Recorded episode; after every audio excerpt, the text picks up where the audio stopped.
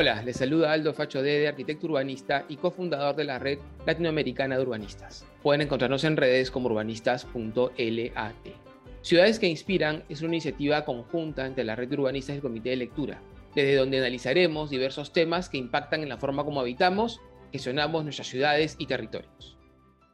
Este es el primer episodio de la octava temporada del podcast que hemos preparado en el marco de las elecciones municipales y con el objetivo de poder analizar los principales retos que tienen los gobiernos locales en materia de gestión urbana y territorial.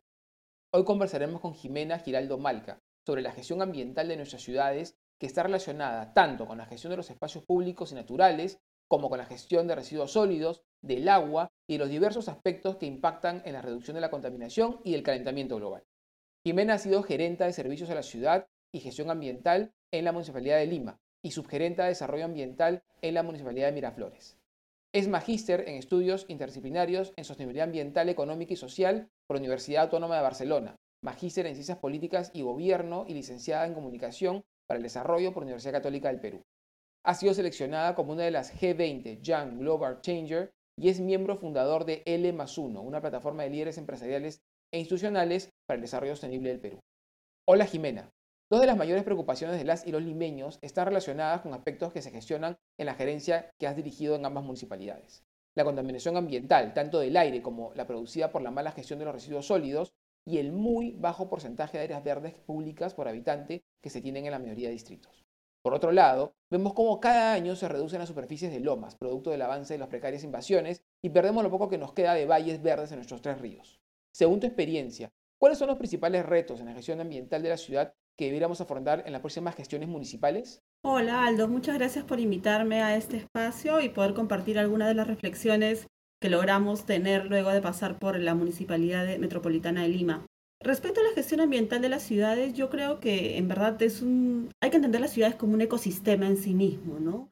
Un ecosistema que tiene un metabolismo propio donde ingresan un montón de materiales y elementos que permiten la vida y la actividad de las ciudades pero que además generan outcomes o residuos, ¿no? Producto de un metabolismo en general.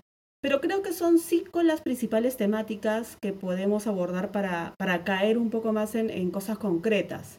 La primera es la problemática de los residuos, que es común en todas las ciudades, no solamente del Perú, sino del mundo. ¿no? La, la forma como funciona nuestra economía es una economía de desecho. Y entonces eso genera un problema de gestión urbana muy importante. La segunda temática es justamente los espacios públicos ¿no? y la carencia de áreas verdes que en buena parte de las ciudades peruanas tenemos, principalmente por mala planificación y por crecimiento desordenado de los espacios urbanos. Un tercer tema, muy vinculado a ello, es la calidad del aire, que se ve eh, menguada por, por ejemplo, el tránsito, el tráfico, la mala gestión de los residuos también, eh, la poca planificación de los espacios industriales y las autorizaciones y las, además eh, los estándares ambientales que se les piden a las industrias. Todo eso suma a que nuestra calidad del aire en varias ciudades del país sea bastante, eh, esté bastante degradada. Y luego también lo que mencionabas de las invasiones, ¿no? Poco a poco vemos cómo los ecosistemas urbanos o los espacios naturales más cercanos a las, a las ciudades están siendo agredidos o reducidos por principalmente traficantes de terrenos. Un quinto tema que creo que es fundamental eh, es la gestión del agua. Hemos tenido por default ciudades con mucha agua dulce disponible para los ciudadanos, pero en el Perú algo que está pasando y que es gravísimo es eh, los deshielos. Los glaciares se han retirado. Justo eh, la semana pasada he estado viajando por, el Perú, tanto para la selva como para la sierra, y me he dado cuenta de que en verdad vamos a enfrentar una crisis hídrica mucho más pronto de lo, de lo que pensamos y eso afecta principalmente a, la población urbana. Gracias Jimena por orientarnos sobre los retos que enfrentan las ciudades en materia de gestión ambiental. Ahora me gustaría profundizar en alguno de los temas que has mencionado. Empecemos por la gestión de residuos sólidos. Hace décadas que en gran parte del mundo, sobre todo en los países desarrollados, la basura no solamente no es un problema, sino que es una fuente de ingresos y de energía. En nuestro país seguimos gestionándola como hace más de un siglo, mezclando todos los residuos sólidos y fragmentando su recojo por distrito. Personalmente, no puedo concebir que en pleno siglo XXI no tengamos una política nacional de basura cero implementada en nuestras ciudades, que se inicie en la separación en cada ciudad o en cada casa, perdón, y se continúe en el recojo selectivo y, la, y el reuso de estos residuos, que en verdad no son residuos, sino son parte de un proceso mucho más largo que debiera terminar en eso que se conoce como basura cero. Existen importantes esfuerzos en algunas municipalidades vitales, como por ejemplo Surco, Miraflores, San Isidro, pero no deja de ser Lima Centro y no deja de ser esfuerzos aislados que no están sistematizados con una política, entiendo yo, con una mirada metropolitana. Y hay algunas empresas como Simba, hablamos justo con Pipo Reiser en la temporada 6 sobre gestión de, residuos, sobre alimentación y sobre basura, que están intentando poder ayudar a empresas comprometidas en poder reducir justamente esa basura que termine en el basurero y más bien que esos residuos orgánicos se conviertan en alimento, en abono, en otro tipo de usos para continuar con esta cadena eh, positiva y virtuosa de gestión de la alimentación y de lo que producimos y consumimos. Pero claro, estos son esfuerzos loables pero pequeños y no están articulados o no están bajo una mirada integral y metropolitana, ni hablar a nivel país, que es lo más preocupante. ¿Por qué es tan complejo manejar la basura en nuestras ciudades y cómo podríamos implementar mejores sistemas de separación y recojo y reciclaje?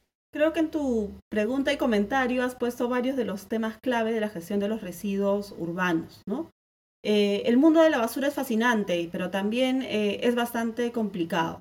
Pero partamos porque en el Perú en realidad no es que carezcamos de un cuerpo normativo eh, fuerte o, bueno en materia de gestión de residuos. Yo creo que ese no es el problema. Normas tenemos, lineamientos tenemos, planes hay, este, incluso programas presupuestales específicos para la gestión de la basura existen.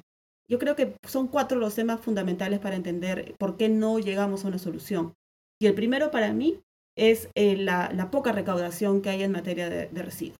Buena parte, si no son todos los municipios distritales del Perú, subsidian la basura.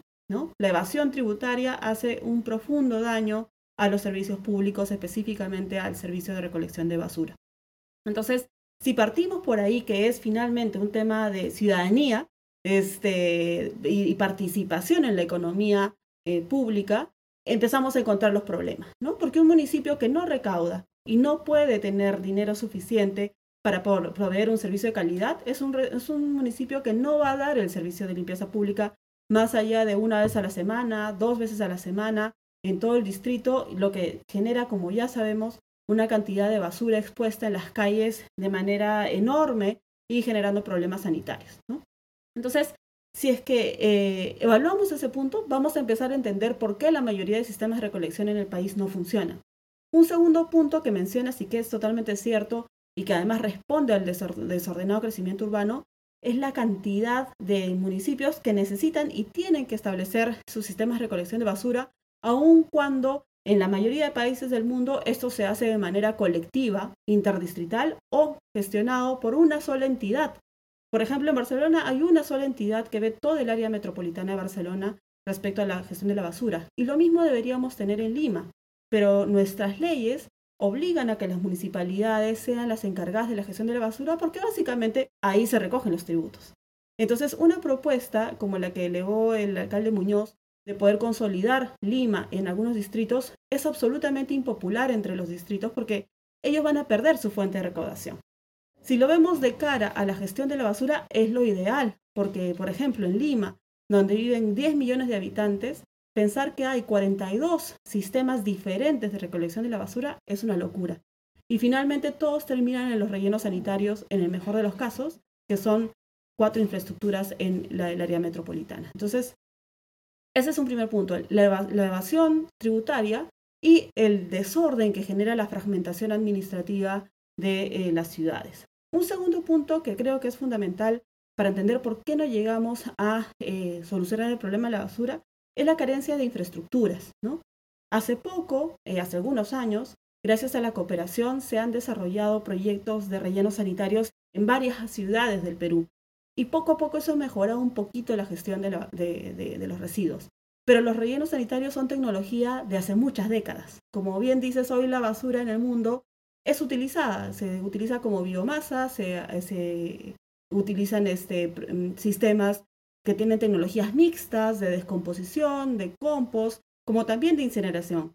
Pero muchas de estas tecnologías requieren una gran inversión, proyectos de inversión fuertes que, puedan además aplicar a sistemas de concesión, porque para el Estado es inviable pagar lo que significa, por ejemplo, una planta de incineración en el Perú. Y ahí vienen los problemas recientes de la normativa, donde se ha prohibido, por ejemplo, la tercerización de los servicios públicos, y esto afecta directamente a la capacidad que puede tener un Estado de concesionar un servicio público, ¿no? en, el, caso específico de la basura.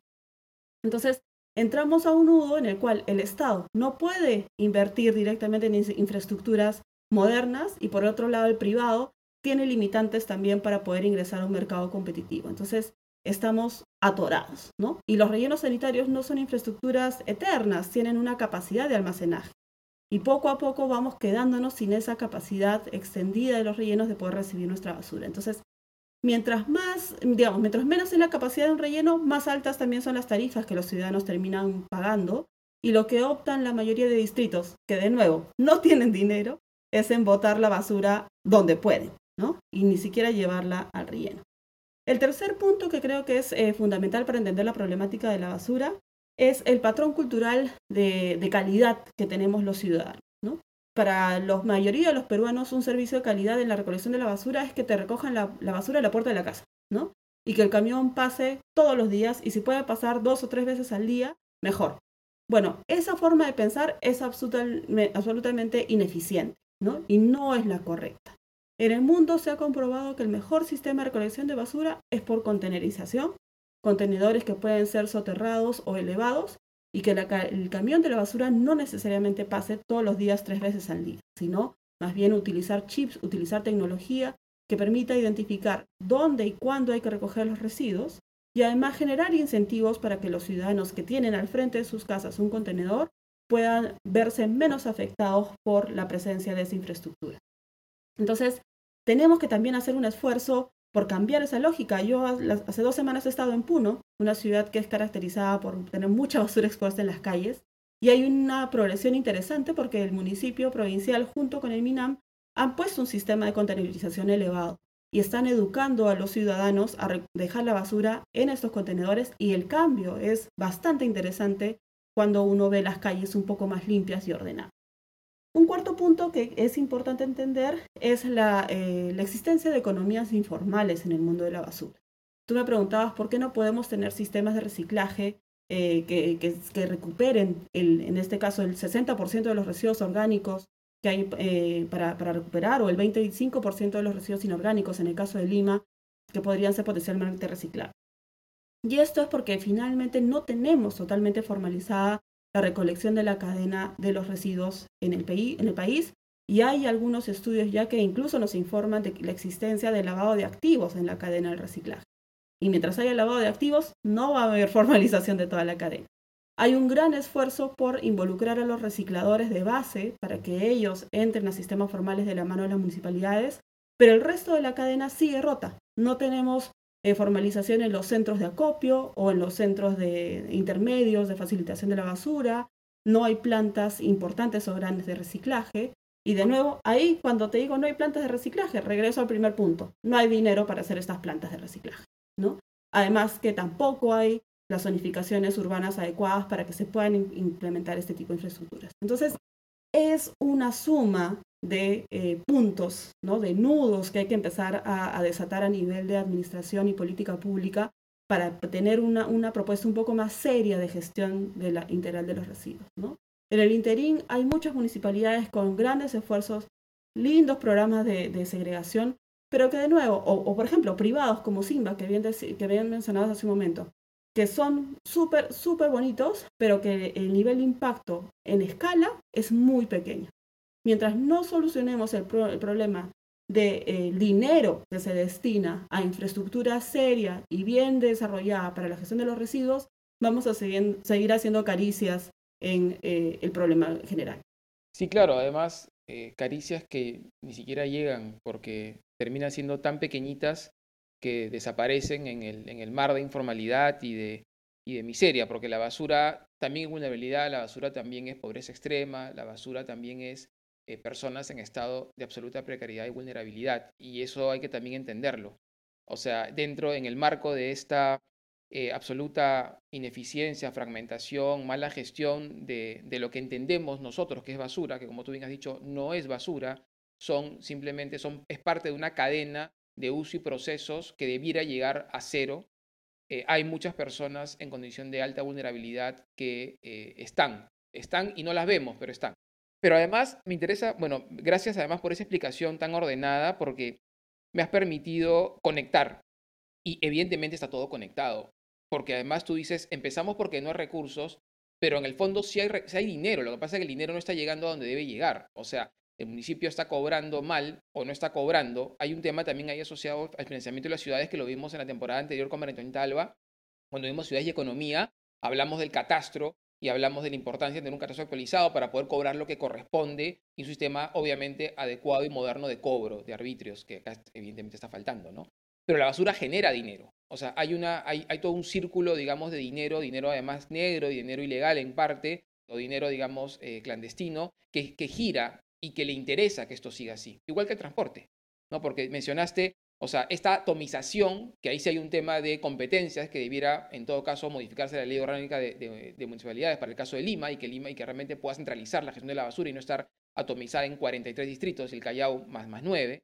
Hay, hay, un, hay un tema de, gobernanza, hay un tema, y como dices tú, tú dices, bueno, pero a ver, si, si la autoridad metropolitana eh, propone, alinea, ¿por qué no se alinean bueno, porque hay dinero asociado también y dinero que no llega a lo que debe llegar, sino que se maneja de manera informal. O sea, hay tema de mal manejo del dinero. Hay un tema también de, eh, de también, claro, como está todo atomizado y chiquitito, cómo emprendemos grandes proyectos de mejor gestión. O sea, cómo genero yo una gran planta de reciclaje, cómo genero yo una gran planta de eh, quema de residuos de manera ecológica, cómo genero si soy un distrito. No puedo, pues no tengo escala. Y si Lima la genera, ¿cómo Lima garantiza que se va a usar bien si no tiene la gestión de los residuos? Entonces es un círculo vicioso que, te lleva a más de lo mismo, ¿no? Y asociado a ello, como tú dices, está el tema de la clandestinidad. Claro, como no tengo, entre, comillas, no tengo plata para poder hacer una buena gestión de basura, eh, lo delego a recogedores este, informales, esto va a chancherías, va a zonas vulnerables, vemos niños, vemos gente, o sea, es tremendo y todo tiene que ver con, un, para empezar, una fragmentación Obviamente por una economía en negro, eh, ilegal, informal, corrupción asociado a ello, y por la incapacidad a partir de esto de poder tener una mirada integral. O sea, es, es complejo, claro, demandaría en este caso un cambio en la ley orgánica de municipalidades para poder, por lo menos en el caso de Lima Metropolitana, ¿no? para que las ciudades como Lima tengan esa competencia centralizada, pero podríamos empezar con alianzas estratégicas, ¿no es cierto? Que podría permitirnos asociarnos, por lo menos los que, los que están trabajando de manera transparente y clara, y empezar a evidenciar cómo esto puede cambiar de manera positiva. Jimena, ahora me gustaría hablar de un segundo tema, que son las áreas verdes, que también está asociado en el fondo a la basura, porque, o sea, todo está asociado con todo, evidentemente, ¿no es cierto? Tenemos, como dices una mala gestión de la basura, terminan en donde no deben terminar ríos, quebradas, ¿no es cierto? Acequias, caso de Chiclayo, todas las ciudades del norte, tremendo, eh, contaminando, bueno, también dijiste, perdóname, hago un paréntesis, ¿dónde coloco la basura? ¿No es cierto? Alguien tiene que tener en su distrito. Eso también tiene un impacto y debería ser también medido, ¿no? Pero, y a su vez también tenemos el tema, esta enorme preocupación, constante preocupación de las áreas verdes que tenemos en Lima, que claro, yo se entiende como si fuera, hablamos de césped, pero no estamos hablando en verdad de masa verde, ¿no es cierto? De árboles, de, bueno, según la ciudad, el tipo de masa verde, pero en la costa principalmente son árboles, esa masa que nos permite equilibrar el desarrollo urbano para mantener un nivel de calidad de vida que nos permita seguir viviendo decentemente bien, ¿no? Hay una enorme preocupación en Lima porque, en el fondo, salvo algunos sitios de Lima Centro, la mayoría están por debajo de los, de, los 2 metros cuadrados por habitantes de área verde pública, lo cual es bastante crítico, siendo que en Latinoamérica, digamos, las ciudades que, que, nos acompañan al continente, se habla de 5, entre 5 y 9, 5 y 8, ¿no es cierto? Son como las metas que se trazan y algunas cumplen, ¿no? Entonces, estamos muy por detrás. Aparentemente no habría de dónde, aparentemente digo porque ya tú nos vas a contar, ¿no es cierto? Pero aparentemente no habría de dónde eh, y además sigue este enfoque, este enfoque vialista de, de asfalto, de, pensar que necesitamos más asfalto para ir más rápido, cuando, y esto se termina talándose árboles, se termina destruyendo cualquier tipo de vegetación o naturaleza en estos espacios públicos viales. ¿no? Pero además de todo esto, Lima es la ciudad más contaminada del, del continente, perdón, con peor calidad del aire continente, que no es lo mismo, pero es parecido. Y esto producto en gran parte de la quema de combustibles fósiles. O sea, tenemos un problema asociado de contaminación, no tenemos cómo aparentemente resolverlo, ¿no es cierto? Y, como, y además, y esto además, tenemos un enorme problema de contaminación sonora. O sea, que los limeños no nos damos cuenta, en general no los peruanos, ¿no es cierto? Pero cuando viene gente de fuera, te dicen, oye, ¿tú ya qué ruidosa qué es? Bocinazos, ruido, el, el megáfono, hay mucho ruido en la ciudad. Y todo esto nos afecta a las personas, en nuestra conducta, en nuestro carácter, nos hace daño, aunque no nos demos cuenta, ¿no? ¿Cómo se podría mejorar todo esto desde la gestión ambiental, que es, como tú bien dices, competencia de los municipios? Sí, solamente para terminar el punto anterior, era algo que no me quería olvidar. Hay un punto adicional que es lo político en la gestión de, los residuos, ¿no? Eh, ¿Y a qué me refiero? Es absolutamente impopular una medida en la cual se sincere lo que realmente cuesta la gestión de la basura. Yo he visto ejercicios muy interesantes en las municipalidades distritales, específicamente de Lima, de hacer sinceramientos del costo que debería tener los arbitrios. Y los pocos alcaldes que se atreven a llevar esto para aprobación terminan siendo rechazados en el Consejo Metropolitano de Lima. ¿no? Los regidores, como dicen, no, ¿cómo se van a subir 20, céntimos, 50 céntimos los arbitrios? No, se cancelan, no se aprueban los, los, el, ajuste. Y los distritos regresan no por mala voluntad o porque no quieren cambiar, sino porque finalmente es eh, la parte política, ¿no? Eh, es impopular subir el arbitrio. Entonces, es como un nudo donde estamos atorados realmente hasta que alguien no, no pueda sincerar realmente lo que, lo que vale la gestión de la basura. Con eso cierro el punto de, residuos. Vamos al segundo punto, que es el de las áreas verdes o los espacios públicos disponibles en los centros urbanos. ¿no? Eh, buena parte de nuestras ciudades, eh, específicamente Lima y, eh, por ejemplo Arequipa, ¿no? Trujillo, Chiclayo ahora, han crecido de manera desordenada, con casi ninguna planificación urbana, por decir eh, muy escasa, ¿no? Y entonces eh, las ciudades están atomizadas por eh, gris, por concreto, por cemento, por infraestructura de material noble. yo al inicio de nuestra conversación decía que las ciudades son un ecosistema en sí mismo. Y en el caso de la gestión de los espacios públicos tenemos que pensar en tres mundos que coexisten en una ciudad. El mundo verde, el mundo gris y el mundo azul. El mundo gris es la infraestructura que es necesaria, las pistas, los edificios, los centros comerciales, este, las grandes avenidas y demás. El mundo verde, vamos a llamarle la cobertura vegetal, ¿no? La cobertura vegetal existente y que debe además corresponder al, al clima o al espacio donde está ubicado el centro urbano. Y el mundo azul, que es un mundo que hemos invisibilizado, ¿no? Que son los ríos, los canales, las fuentes de agua naturales, este, la lluvia, los espacios donde se concentra la lluvia, incluso las piletas, son mundo azul dentro de las ciudades que cumplen un rol fundamental para, por ejemplo, la vida de los insectos, de las aves, de los pequeños mamíferos que tenemos en la ciudad. Entonces, esos tres mundos deberían coexistir de una manera equilibrada en cualquier centro urbano. ¿no? El problema es que ante un desorden en el crecimiento urbano es el mundo gris el que termina ocupando buena parte del territorio. Y los otros dos mundos, sobre todo el azul, quedan desaparecidos, inexistentes o cubiertos por el concreto. Y se rompe el equilibrio de un espacio natural. Entonces, para poder hablar de unas ciudades sostenibles o ver cambiar un poco el chip de cómo las estamos gestionando, necesitamos identificar cuáles son las oportunidades que tenemos en nuestros centros urbanos. Y para eso es primordial identificar los ecosistemas que están presentes. Si vemos Lima, Lima tiene una gran zona de franja costera, ¿no? Tiene playa, tiene humedales en la franja costera y más adentro tiene un ecosistema específico que se llama las lomas de Lima, que durante una época del, año están, parecieran desérticas, pero en realidad tienen un montón de, biota ahí. Y en otra parte del, invierno, más bien están cubiertas de, de, verde y tienen especies específicamente de la zona, como las flores de Mancaes. Y tenemos ecosistemas un poco más adentro, que son los valles, cercanos a los ríos de la ciudad. Si vemos esa, mirada territorial, lo que yo necesito hacer para garantizar la sostenibilidad ecológica de la ciudad es conectar esos ecosistemas. Y para conectar esos ecosistemas se hacen los famosos corredores verdes, ¿no? Corredores en donde yo voy a garantizar que pueda haber una conexión biológica entre esos espacios. Y para eso sirven mucho las grandes avenidas. Si yo tengo una gran avenida que atraviesa la ciudad, tengo que hacer todos los esfuerzos para que ahí pueda yo incluir especies vegetales. Pero especies vegetales además estratificadas. ¿A qué me refiero con eso? Necesitamos cobertura vegetal a nivel de superficie, puede ser pasto, puede ser gramíneas, puede ser, en el caso de, de Lima, por ejemplo, que tenemos poca agua, especies xerófitas. Cobertura que permita que eh, la poca lluvia que recibimos drene hacia el subsuelo y además alimente la, la, napa. Luego necesitamos algunos arbustos o cobertura intermedia que sirve también como barreras naturales y además espacios decorativos también en la ciudad. Y finalmente, cobertura vegetal de altura. Hablamos de árboles, principalmente árboles que faciliten la anidación de las aves. ¿no? En este caso, las palmeras no son tan, tan buenas amigas de las, de las aves, pero sirven también para dar este, sombra y para reducir la temperatura. Entonces, necesitamos vías o espacios urbanos que permitan esos flujos, esa conexión biológica y la estratificación de la cobertura vegetal.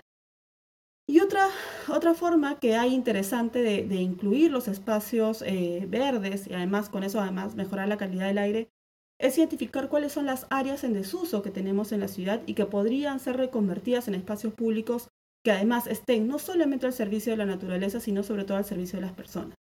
Una iniciativa linda que desarrollamos en la Municipalidad de Lima fue el, programa Limeños al Bicentenario. Nació de la Municipalidad de Lima y luego fue apoyado por la Fundación Bernard Barlir, que lo que buscaba era justamente identificar en las zonas más vulnerables de la ciudad áreas que estaban degradadas, mal utilizadas o que podían ser recuperadas con fines de desarrollo de un espacio público.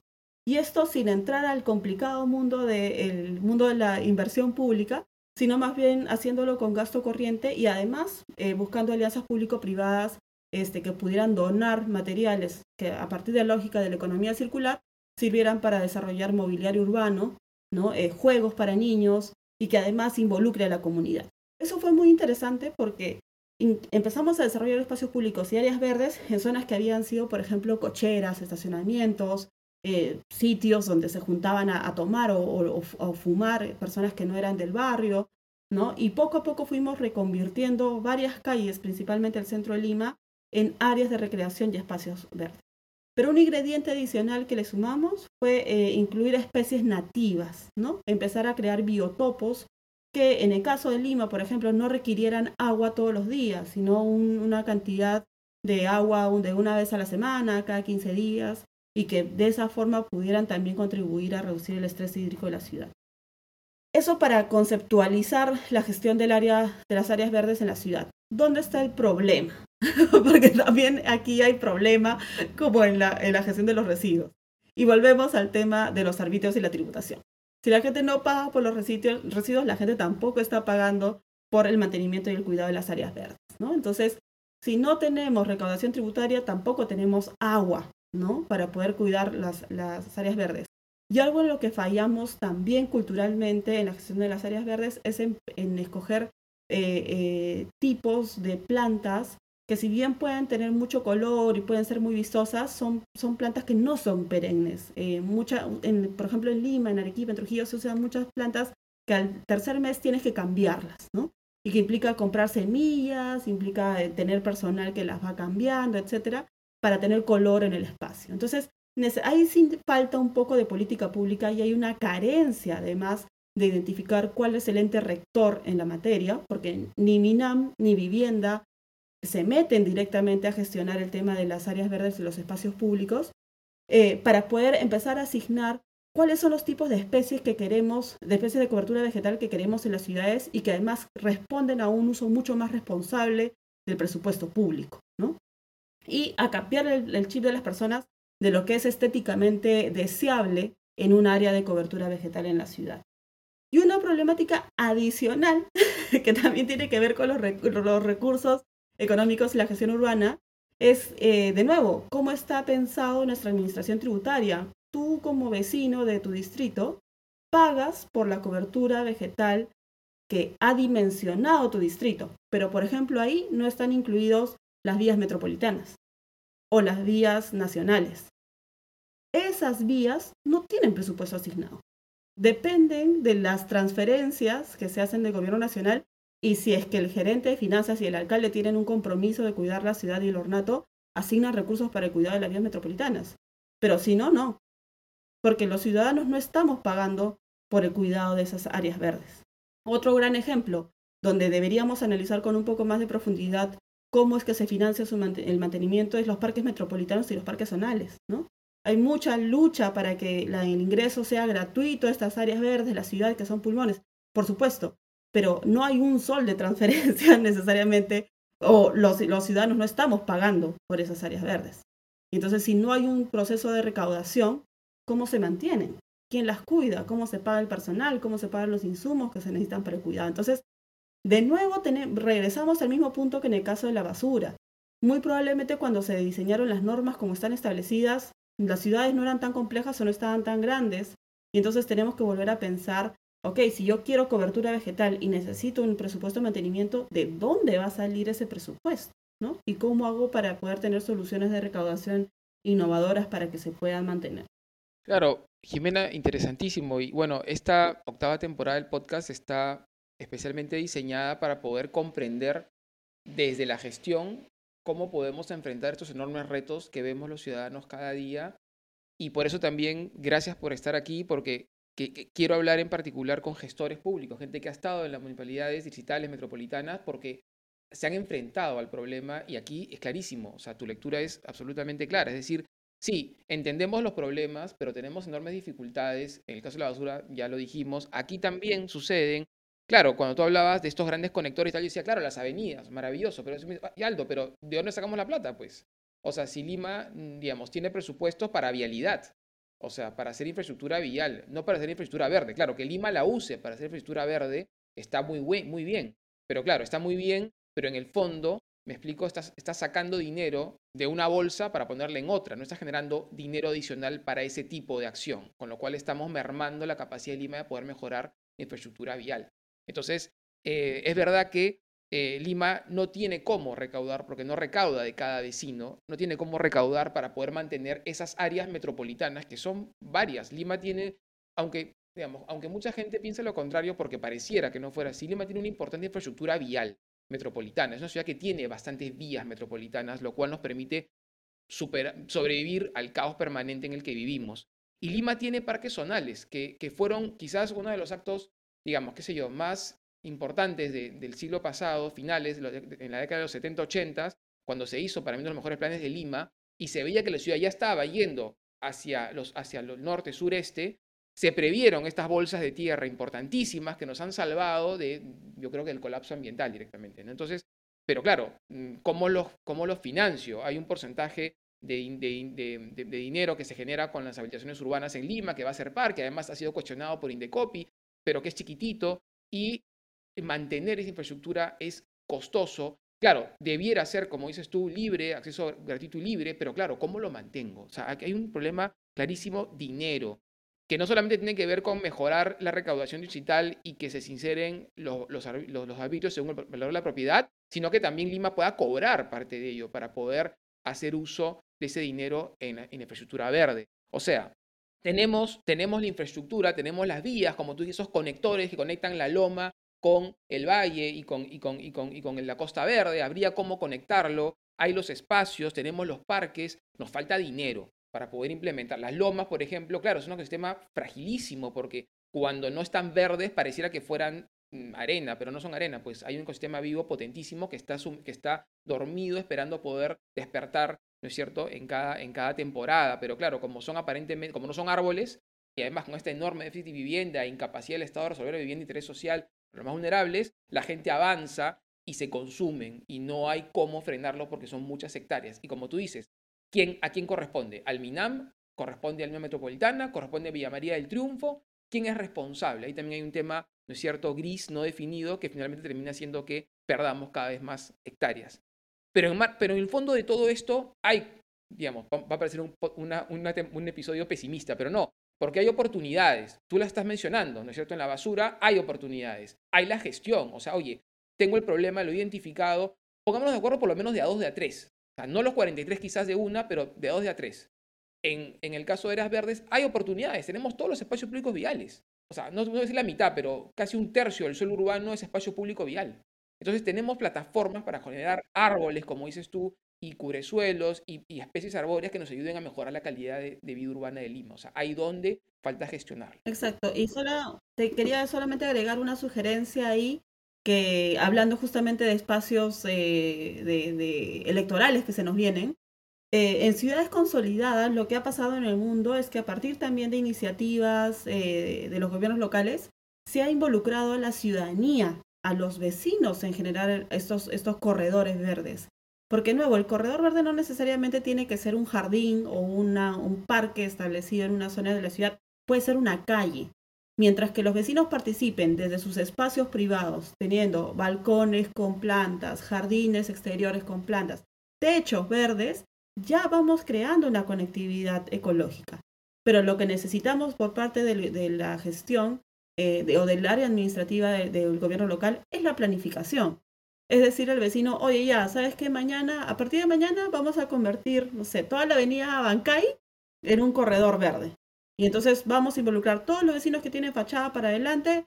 Acá están sus maceteros, les, necesitan incentivos con plantas, con compost, acá está, les damos la capacitación para poder hacer las terrazas verdes. Y de esa forma hay una, una colaboración entre el ciudadano y su, y su gobierno local para incrementar la cobertura vegetal de la ciudad. Entonces, eh, eso es una, oportunidad interesante, pero tiene que venir de la mano de la planificación y la gestión. Bueno, gracias Mami por la interrupción, porque ese es un tema que venimos hablando hace rato con diferentes entrevistados, con Ana Zucchetti, por ejemplo, eh, cuando hablamos de justamente ciudades y biodiversidad.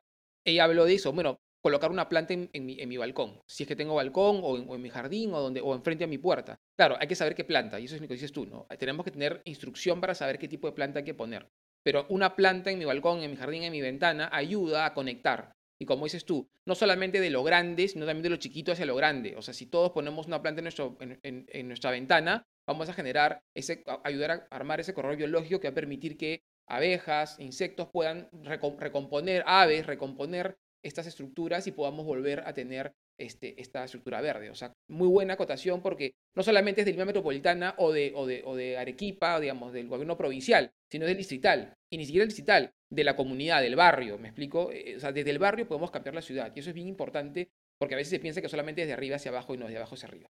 Y ahora te quería preguntar por el agua. Porque has hablado del agua y me encantó esas, esa, esos mundos de los cuales hablaste, el mundo verde, el mundo gris y el mundo azul. Y el mundo gris, como dices tú, se está comiendo a todos los mundos posibles, y lo cual es dramático pero hay posibilidad, evidentemente, de poderlo revertir. En el caso del agua, es un, es un recurso escaso, lo sabemos, aunque pareciera abundante, es escaso el agua potable. Es un tema recurrente en las campañas y en las promesas de campañas. Más, el presidente Kuczynski, en, su, en la campaña, eh, una, de sus promesas de campaña más importantes era agua para todos los peruanos. O sea, nadie sin agua potable en el Perú.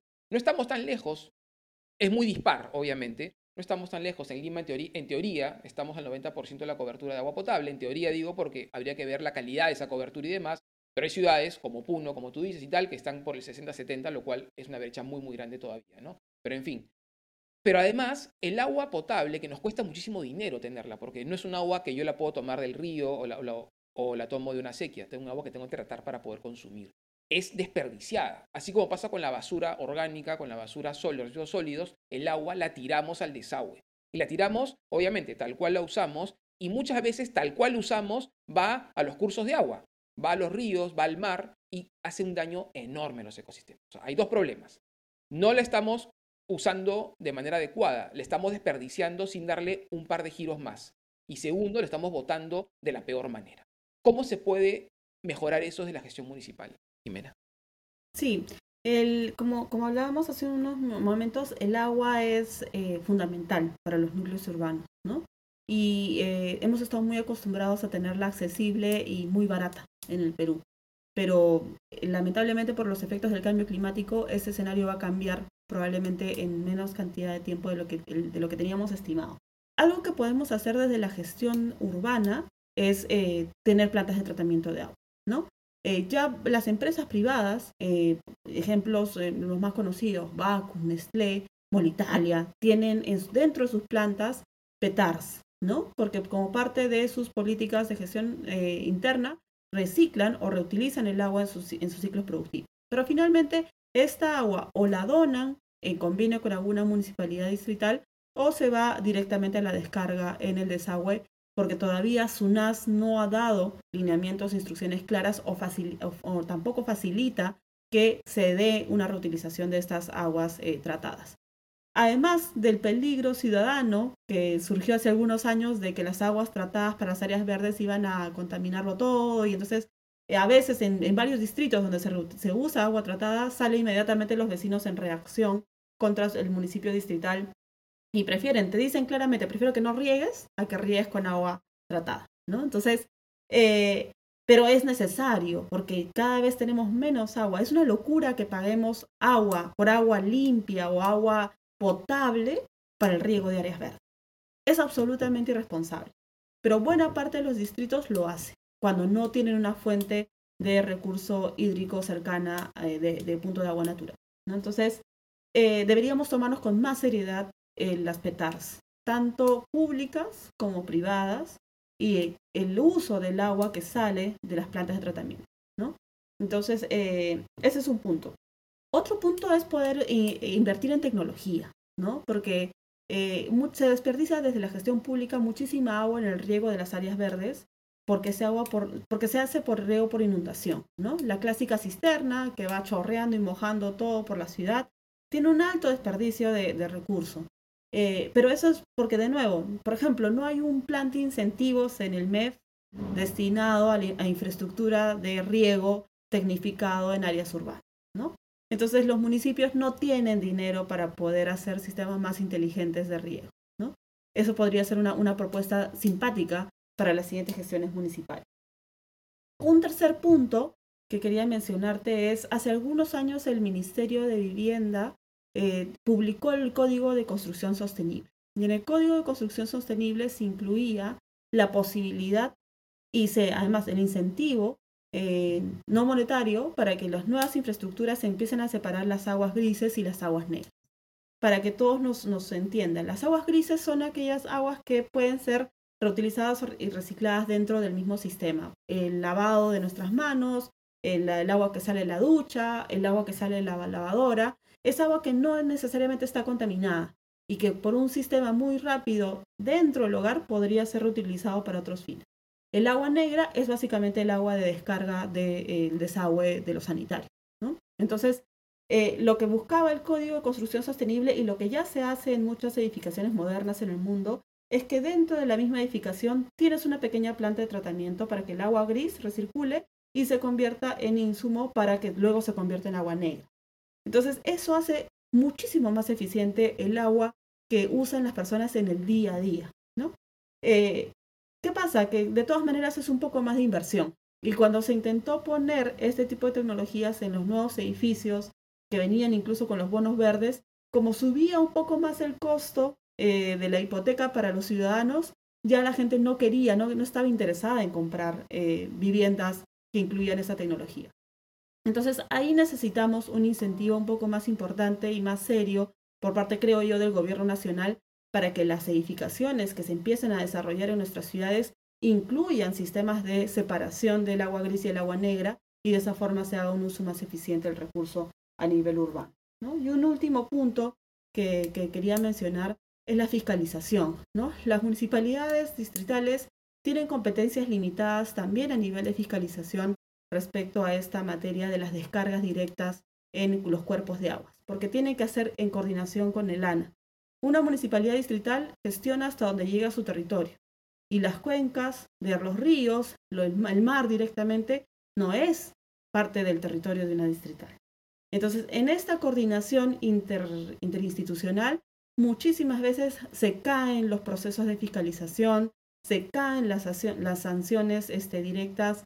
Este, es complicado identificar cuáles son las industrias o las personas que están haciendo descarga directa de desagües, por ejemplo, en el río Rímac. Eh, no sé si se habrán dado cuenta que a veces aparece el río negro, amanece negro, ¿no? Y, claro, no es porque el, el desagüe de la ciudad está descargando ahí, sino que muy probablemente en Cuenca arriba hay alguna industria que está haciendo la descarga de manera directa. Pero hacer la fiscalización, ir con la FEMA, identificar a, la persona o la entidad que lo está haciendo, no se llega a dar la, mayoría de las veces porque no hay personal, no hay movilidad, no hay capacidad instalada. Y de nuevo, no, a muchas veces ni siquiera es competencia de la municipalidad terminar de hacer esa investigación. ¿no? Entonces, ahí falta hacer de nuevo otra vez un ordenamiento institucional este, competencias claras para cada actor para que la fiscalización ambiental en materia de gestión de recursos hídricos y de cuencas sea mucho más clara también.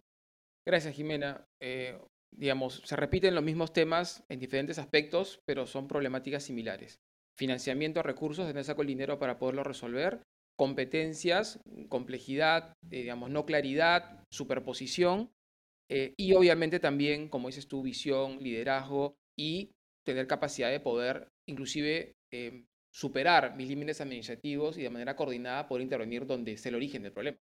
Jimena, para finalizar y desde tu experiencia, me gustaría preguntarte sobre qué deberíamos esperar de nuestros candidatos en materia de gestión ambiental y los espacios públicos y qué les recomendarías tú como, como gestora, por dónde empezar. Sí, yo creo que tengo tres bloques de recomendaciones y que tienen que gestionarse eh, directamente por eh, los nuevos gobernantes. Lo primero es tener en cuenta que hay que manejarse siempre con dos manos, la mano de la planificación y la mano de la gestión. Si nos quedamos solamente en la planificación, se van a pasar los cuatro años de gestión y no se va a llegar a, soluciones concretas para la vida de las personas. Si nos quedamos solo con la gestión, seguimos avanzando de manera desordenada, que es lo que le hace tanto daño a los, centros urbanos y a, las comunidades. Entonces, esas dos manos tienen que ir este, bien, bien engranadas, ¿no? La mano de la planificación, algo que está faltando en varias de las, de las ciudades importantes del Perú, por ejemplo, son los planes de cambio climático, ¿no? En Lima se logró, después de dos años y con el apoyo de C40, logramos tener un plan local de cambio climático con visión al año 2030 y lineamientos al año 2050. Y gracias a ello, varios de los programas que ya estaban o siendo iniciados por la municipalidad o siendo estudiados por la municipalidad ya se han alineado para tener medidas claras de contribución a la reducción de emisiones en el espacio urbano. Entonces, muchas ciudades del Perú no tienen el, plan o no lo han empezado a desarrollar. Y eso es importante, iniciarlo pronto de la mano del Ministerio del Ambiente, hacer la colaboración con ellos y por supuesto de entidades internacionales que ya tienen experiencia en la materia para poder establecer esos planes. De la mano de la gestión, políticas y programas claros para los ciudadanos, ¿no? Poder alinear tres balas, dos balas en el lapso de una gestión de cuatro años. Residuos y naturaleza, residuos, este, gestión del agua, calidad del aire, establecer programas bien definidos, ¿no? Yo con mucha alegría puedo decir que durante el paso que, tuvimos en la municipalidad se pudieron hacer cosas simpáticas en gestión administrativa rápida a través del Limeños al Bicentenario. Recuperamos más o menos más de 22 espacios públicos, puestos a la ciudadanía, los ciudadanos ahora los cuidan y con el cual hay un compromiso de sostenibilidad. Eh, establecimos una red de monitoreo de la calidad del aire en, en 30 puntos de Lima metropolitana de manera accesible y gratuita, este, además de la mano de la academia, de la empresa privada y la cooperación internacional. Entonces, muchas veces estas cositas son de gestión, es poder tener un gestor, una persona con experiencia en la gestión pública que sepa hacer los arreglos institucionales y las coordinaciones con otros actores para llevar a, materializar las buenas ideas que puede tener un, político. ¿no? Y un tercer espacio que creo que es fundamental es la gobernanza. Hablar con los ciudadanos, no imponer necesariamente las ideas o eh, los patrones eh, culturales que, que, tiene el, político o el funcionario, sino escuchar también al ciudadano qué es lo que quiere de su ciudad, qué es lo que espera y con qué se va a comprometer para que esa, esa, ese espacio de gobernanza sea eh, sea legítimo, ¿no? Eh, justo hace poco eh, recibimos una linda noticia de uno de nuestros espacios de gobernanza más simbólicos durante la gestión que pude, que pude tener gracias a, la confianza del alcalde Muñoz, que fue la, presidencia de, de, los pantanos de Villa. Este ecosistema fundamental en Lima ha vivido de espaldas a la ciudadanía y nos dimos cuenta de que ni siquiera los vecinos del humedal conocían ese territorio. Lo que hicimos fue tener un consejo de niños y niñas de los guardianes de los pantanos de Villa, donde están involucrados los niños, los hijos de los vecinos del humedal. Y este consejo tenía una participación activa en el consejo directivo y además desarrollaba proyectos e iniciativas propios para poder mejorar la gestión del humedal. Con ellos y gracias a sus ideas, por ejemplo, hoy los pantanos de Villa son un territorio accesible. Una persona mayor con una silla de ruedas puede entrar, porque ellos decían, yo tengo mi abuelita que quiere venir y no puede entrar porque acá hay pura este, paja totora. No, entonces hay que hacer rampas, hay que tener un bote accesible, hay que facilitar el acceso. Y es, uno, es el primer área natural que es inclusiva en, su, en el concepto más integral de inclusividad. Este, gracias a este Consejo de Niños hemos recibido el premio Ramsar en la categoría de innovación. El Ramsar es como el Oscar de los humedales y se dan cada tres años, ¿no? Este es un premio eh, global y es la primera vez que el Perú lo recibe. Y ha sido por este programa específico en el cual los niños y las niñas son partes de la gobernanza ambiental. Entonces, yo creo que la gobernanza es muy importante, ¿no? Poder desarrollar espacios para que la ciudadanía participe activamente, proponga soluciones y se comprometa además con la sostenibilidad de lo que la gestión, de, lo que los gestores públicos quieren desarrollar. Gracias, Jimena, eh, por tu tiempo, por esta muy interesante conversación. Eh, repito, ha sido sincera, concreta, clara, has planteado los enormes retos, eh, el porqué de las cosas también, cuando decimos, ¿y por qué? Bueno, ya entendemos por qué de algunas cosas, pero también los espacios de oportunidad, y eso es importante. Ya has planteado tres recomendaciones clarísimas. Uno es planificar con visión a futuro, ¿no es cierto? Con aspiraciones, con anhelos, pero no dejar de gestionar de forma estratégica. O sea, yo proyecto, pero acciono de manera estratégica y con las y los vecinos. O sea, quienes me respaldan, me acompañan, son para quienes yo gobierno, son las y los vecinos. Y ahí creo que esas tres, esos tres pilares de la gestión pueden ayudar a, como dices tú, poder emprender grandes cambios de a pasos pequeños. ¿no? Y creo que ese es el reto enorme para nuestras gestiones, que encuentran una, una, ciudad fragmentada a nivel competencias, con enormes retos, pero que siendo, eh, abriendo el diálogo, pensando desde los zapatos del otro, dialogando con nosotros alcaldes, podemos empezar de a pasos pequeños, empezar a dar pasos grandes y ojalá empezar a correr también. Así es, eh, gracias Aldo por, el espacio. Efectivamente, creo que vivimos en un país absolutamente maravilloso, ¿no? Con recursos naturales envidiables, con ecosistemas preciosos, pero tenemos que, ponernos serios en la preservación, en el cuidado y en el encontrar soluciones para que coexistan con un desarrollo urbano organizado, con una ciudadanía más comprometida y también eh, involucrada en la gestión de la ciudad y con políticos que realmente estén buscando el beneficio de la ciudadanía y no el propio. Entonces, creo que si mezclamos esos ingredientes, vamos a poder construir ciudades más sostenibles, que creo es el objetivo que nos compromete a todos. Mil gracias Jimena. Por mi parte me despido hasta una nueva visita a aquellas ciudades que nos inspiran y apasionan. Muchas gracias por escucharme.